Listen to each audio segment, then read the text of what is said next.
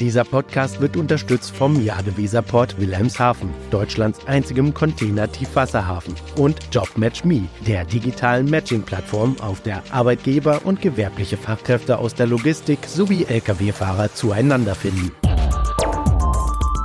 DVZ, der Podcast. News und Hintergründe der Woche. Der Deutsche Logistikkongress ist seit einer Woche Geschichte. Im nächsten Jahr soll das Format unter dem neuen Namen BVL Supply Chain CX durchstarten. Was aber vom 40. und auch letzten DLK geblieben ist, sind tatsächlich ein paar wegweisende Botschaften. Darüber sprechen wir gleich und wir sprechen auch über den nächsten großen Coup von DSV-CEO Jens Björn Andersen, über selbstfahrende Lkw und wieder einmal Flexport. Mein Name ist Robert Kümmerlen. Und ich bin Sven Benür. Herzlich willkommen zu einer neuen Ausgabe von DVZ Die Woche, dem Nachrichtenrückblick der DVZ. Ja, Robert, der Kongress, das Klassentreffen der Logistiker. Du hast ja letzte Woche im Podcast schon ein wenig mit Frederik Witt über einen Teil der Themen gesprochen um die sich das Programm gedreht hat in Berlin. Und ich hatte das Gefühl, dass die drei Tage durchaus so eine Art Druckbetankung mit all diesen Themen gewesen ist, die kurz- und mittel- und natürlich auch langfristig die Entwicklung des Logistikmarktes bestimmen werden. Da ging es ja um KI und Digitalisierung, Cyberattacken, nachhaltiges und umweltschonendes Wirtschaften. Auch der Fachkräftemangel stand auf dem äh, Programm und im Mittelpunkt der Diskussion. Aber ähm, jetzt mal unter uns, welche grundlegenden Erkenntnisse äh, hast du denn da aus Berlin so mitgebracht? Na gut, also das lässt sich natürlich in einem Satz nicht so schnell sagen, denn wie du ja schon angedeutet hast, die Bandbreite der Themen, die war groß. Man kann das ja auch bei uns auf der Homepage gut nachlesen. Ähm, dominierend war das Thema künstliche Intelligenz. Vielleicht kommen wir da nochmal drauf, denn ähm, tatsächlich sollten sich damit jetzt nicht nur große Unternehmen beschäftigen, sondern alle. Und dabei gibt es jetzt, wie ich finde, ein Problem, nämlich Leuchtturmprojekte erwecken immer wieder den Eindruck, dass diese Thematik KI nur etwas für große Unternehmen ist. Denn es sind ja stets so groß angelegte Vorhaben mit hohen Investitionen und großen Risiken, die auf besondere Resonanz stoßen. Und ich finde, da ist es dann verständlich, dass kleinere Unternehmer sagen, sorry, das ist nichts für mich. Naja, aber ganz äh, im Ernst, also dieser Eindruck, der trügt natürlich. Ne? Es gibt auch unzählige Anwendungsfälle für KI-Tools in der Logistik.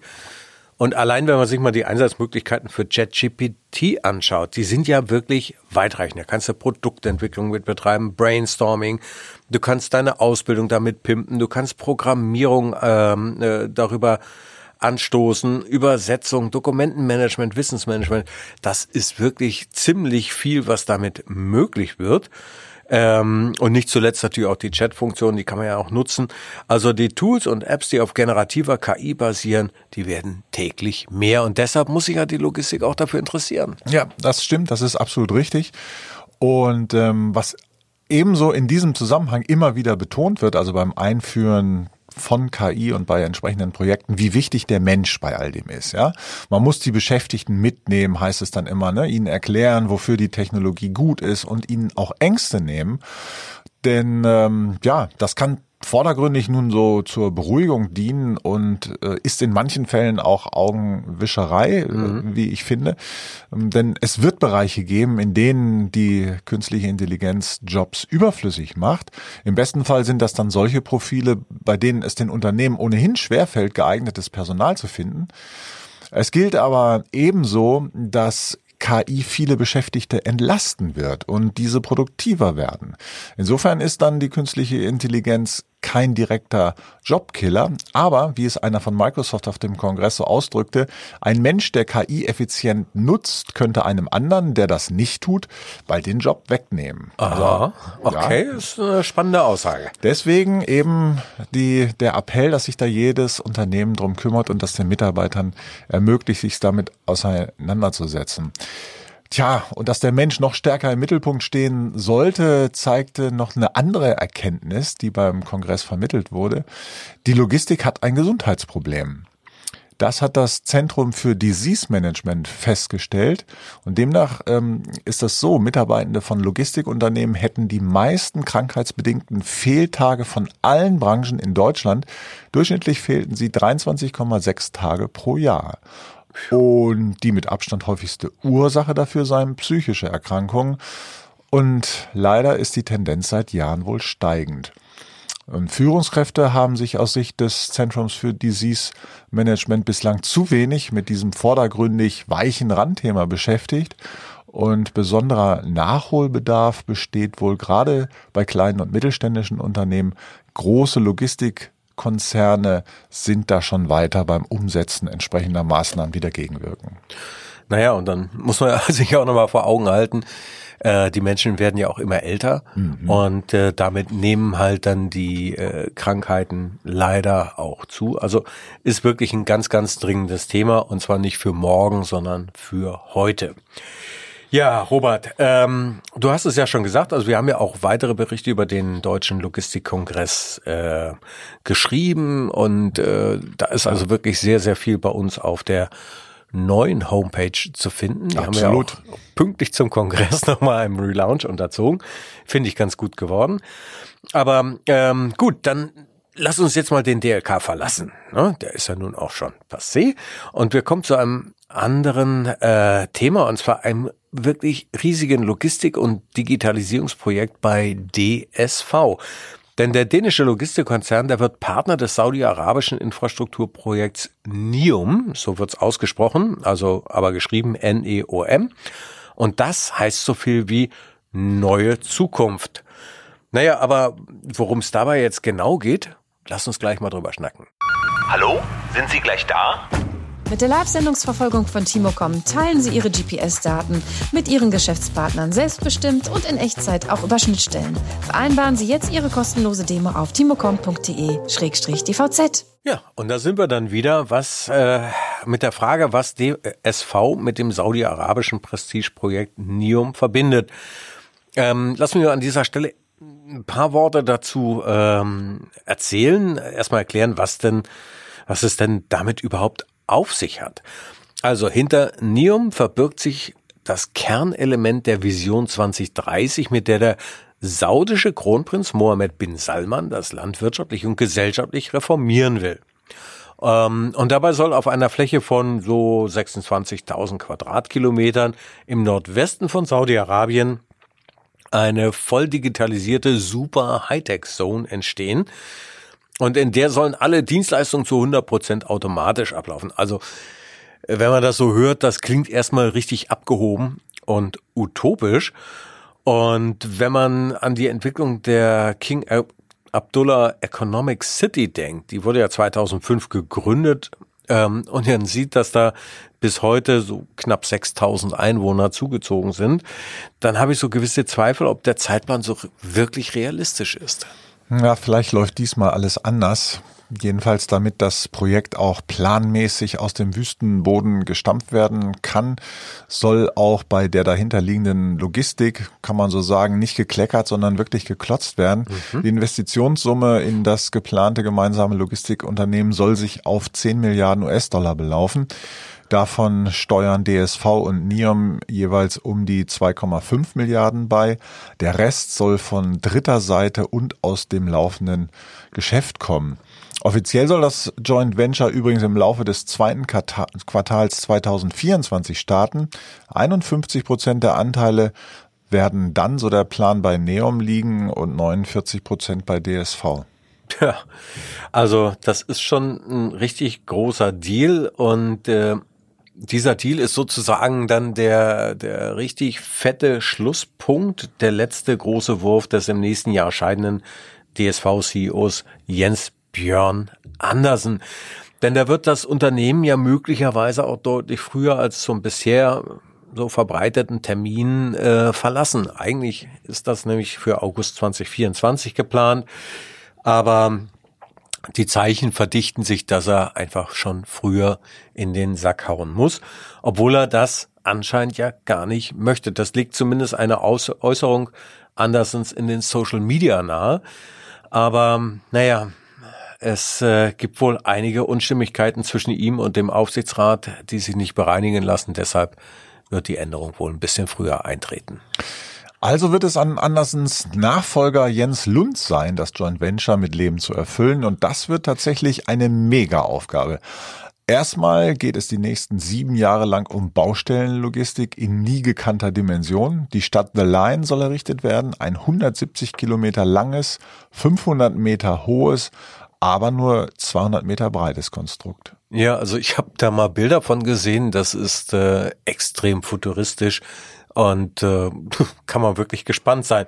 Mhm. Naja, und äh, das muss ja erstmal gebaut sein. Ähm, und wenn dann alles steht, dann übernimmt der neue Logistikkrise die komplette Versorgung der Stadt. Und außerdem, und auch das soll man nicht vergessen, ne, ähm, wird das Joint Venture auch so nebenbei nochmal die notwendigen Logistikstrukturen aufbauen und sich zudem ganz vorne bei den Innovatoren einreihen. So heißt es zumindest, das sollen die also machen. Klingt, wie gesagt, alles ziemlich anspruchsvoll und utopisch. Na gut, dann lass uns mal wieder auf den Boden zurückkehren und zwar zu Flexport. Ha, herrlich. Da haben wir uns ja vor zwei Wochen schon mal drüber unterhalten, was in der Digitalspedition eigentlich los ist. Unsere freie Kollegin Helene Lauble wollte es aus erster Hand erfahren und hat sich mit Flexport Gründer und jetzt wieder CEO Ryan Peterson zum Gesprächstermin getroffen.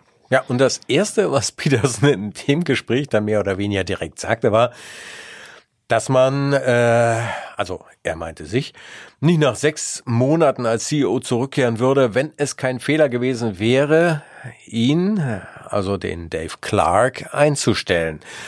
Allerdings sagt er auch, dass Clark Fortschritte erzielt hätte, vor allem auf der technischen Ebene.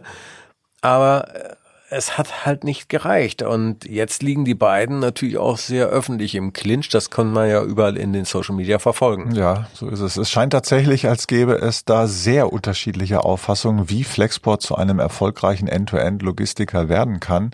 Clark hat diesen Ansatz zwar ziemlich zielstrebig verfolgt, aber dabei laut Peterson, mhm. die Kostendisziplin schleifen lassen. Allein zwischen Januar und Juli soll das Unternehmen 300 Millionen Dollar äh, verbrannt haben. Wow, das ist eine ganze Menge. Aber immerhin sagt Peterson auch, und das finde ich ebenfalls ziemlich spannend und interessant, dass das Kostenthema schon vor der Clark-Ära ziemlich lax gehandhabt wurde. In den zehn Jahre dauernden, in der zehn Jahre dauernden Nullzinsphase da war es halt problemlos möglich, äh, neues Kapital einzusammeln. Und das sieht natürlich heute nach diesen ganzen Zinserhöhungen durch die Fed ähm, ganz anders aus. Also hat Peterson die Bremse gezogen und ein radikales Kostensenkungsprogramm aktiviert und das soll ja auch Erfolg gehabt haben, wie es heißt. Dabei hat es vor allem die teuren Softwareentwickler getroffen, nicht die kundennahen Bereiche. Denen räumt Peterson ja einen besonders hohen Stellenwert für das Flexport-Geschäftsmodell ein. Ja, und damit sind wir beim eigentlichen Kern des Problems. Peterson wollte ein Modell für einen besseren Kundendienst schaffen und von diesem Weg ist das Unternehmen seiner Meinung nach abgekommen. Ja. Das dreht er also zurück. Was ich auch bemerkenswert finde, ist, dass die Europa-Organisation von Flexport als internes Benchmark gilt. Ja. Das ist ja nicht so unbedingt immer in jedem amerikanischen Unternehmen so. Mhm. Die Sparte erwirtschaftet nämlich mittlerweile nicht nur gut ein Viertel des Umsatzes, sie wächst auch gegen den Markttrend. Und äh, das dürfte Europachef Douglas Brown natürlich mit großem Vergnügen gelesen haben, was Peterson so über sein Geschäft erzählt hat. Sehr gute Führung, sehr starkes Team, einige der besten Führungskräfte. Das geht natürlich runter wie Öl. Hm. Dann ist es vielleicht auch gar nicht mehr so abwegig, wenn Peterson davon spricht, die Firma rasch aus der Krise zu holen und in die Gewinnzone zu bringen. Das würde dann den Weg freimachen für den Börsengang und das dürfte den großen Investoren Andresen Horowitz und DST sehr gut gefallen. Ja, aber das dauert natürlich noch ein bisschen, egal wie ambitioniert Ryan Peterson derzeit unterwegs ist. Aber kommen wir mal von der Digitalspedition oder besser gesagt dem Digitallogistiker zu einem anderen Thema aus der schönen Digitalisierungswelt. Dabei geht es, vielleicht hast du es ja schon geahnt, ja. um eines meiner Lieblingsthemen, nämlich den autonomen Lkw. Da werden tatsächlich noch in diesem Jahr die ersten Fahrzeuge von MAN über deutsche Autobahnen rollen. Wer hätte das gedacht? Ja, ich. ich bin in dem Thema gut drin Klar. und äh, das ist tatsächlich auch schon mal so angekündigt worden vor etwa anderthalb Jahren. Ähm, und natürlich klar, die ersten Fahrzeuge laufen nach wie vor im Rahmen eines Feldversuchs und auch das ist klar, es wird nach wie vor natürlich ein Sicherheitsfahrer mit an Bord sein. Okay, so ganz überzeugt mich das nicht. Es gibt doch schon seit ein paar Jahren Versuche in den USA. Ja, richtig. Vor allen Dingen in Nevada bekommt man solche Fahrzeuge zu Gesicht. Aber da gibt's natürlich dann auch wirklich Unterschiede. Zum einen sind natürlich die Straßen in den USA breiter und auch übersichtlicher in den äh, als in Europa ne, und schnurgerade größtenteils. Zum anderen gilt ein striktes Tempolimit von maximal 66 Meilen pro Stunde.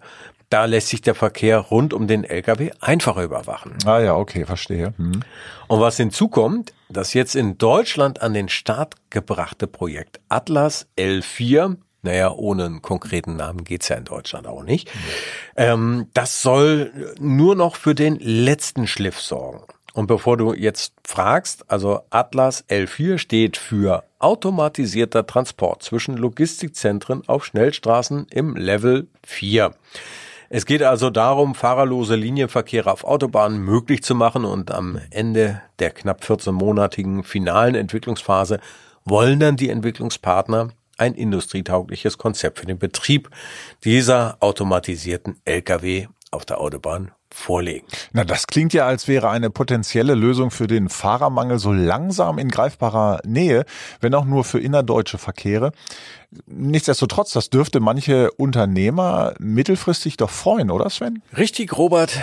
Gerade diejenigen, die äh, wirklich massiv mit dem Fahrermangel zu kämpfen haben, werden sich sicherlich darüber freuen, dass es da dann irgendwann eine entsprechende Lösung gibt. Naja, aber ähm, es gab außer erfreulichen Themen äh, leider auch noch eine traurige Nachricht in dieser Woche. Denn die Belegschaft des österreichischen Logistikdienstleisters Gebrüder Weiß trauert um die Mitgesellschafterin Heidegunde Sänger-Weiß. Die ist vor wenigen Tagen im Alter von 82 Jahren leider verstorben. Ja, der Name sagt sicherlich einigen in der Logistikwirtschaft was, denn Anfang der 2000er, als wir beide bei der DVZ angefangen haben, war sie ja die Unternehmerpersönlichkeit Nummer eins in der österreichischen Logistikwelt. Und als Präsidentin des Zentralverbandes Spedition und Logistik hat sie ja nun wirklich viel in Bewegung gesetzt für die Branche. Für dieses Engagement und natürlich auch für ihren unternehmerischen Erfolg hat sie zahlreiche Auszeichnungen eingeheimst.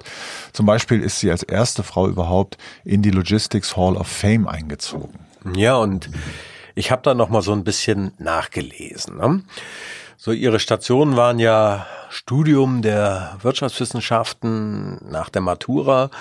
Dann hat sie praktische Speditionserfahrung in Basel, Rotterdam, Paris und New York gelernt. Also hat sich Heidi Sänger-Weiß ziemlich zielstrebig auf den Einstieg in das Unternehmen ihrer Eltern vorbereitet. Und dann musste sie nach dem Tod ihres Vaters, dem frühen Tod, schon mit 27 Jahren die Leitung des Unternehmens übernehmen und sich in der damals doch ziemlich harten Männerwelt durchsetzen. Das ist ja auch in den folgenden 35 Jahren zusammen mit ihrem Mann Paul ziemlich gut gelungen und das Ergebnis kann sich wirklich sehen lassen.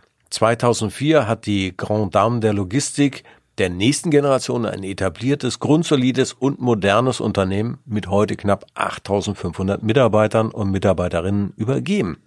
Sie wird der Branche fehlen. Ja, in der Tat. Und damit, liebe Zuhörerinnen und Zuhörer, sind wir auch schon wieder am Ende des heutigen Wochenrückblicks angelangt. Wir bedanken uns wie immer ganz herzlich für Ihr Interesse. Den in diesen Podcast können Sie auf allen gängigen Podcast-Plattformen abonnieren und für Fragen, Anregungen oder Kommentare können Sie gerne die E-Mail-Adresse redaktion.dvz.de nutzen. Wir wünschen Ihnen ein schönes Wochenende. Hören Sie gerne nächste Woche Freitag wieder rein in unseren wöchentlichen Nachrichten-Podcast. Es sagen Tschüss, Robert Kümmerlen und Sven Benür. Dieser Podcast wurde unterstützt vom Jade Weserport Wilhelmshaven, Deutschlands einzigem Container-Tiefwasserhafen und JobMatchMe, der digitalen Matching-Plattform, auf der Arbeitgeber und gewerbliche Fachkräfte aus der Logistik sowie Lkw-Fahrer zueinander finden.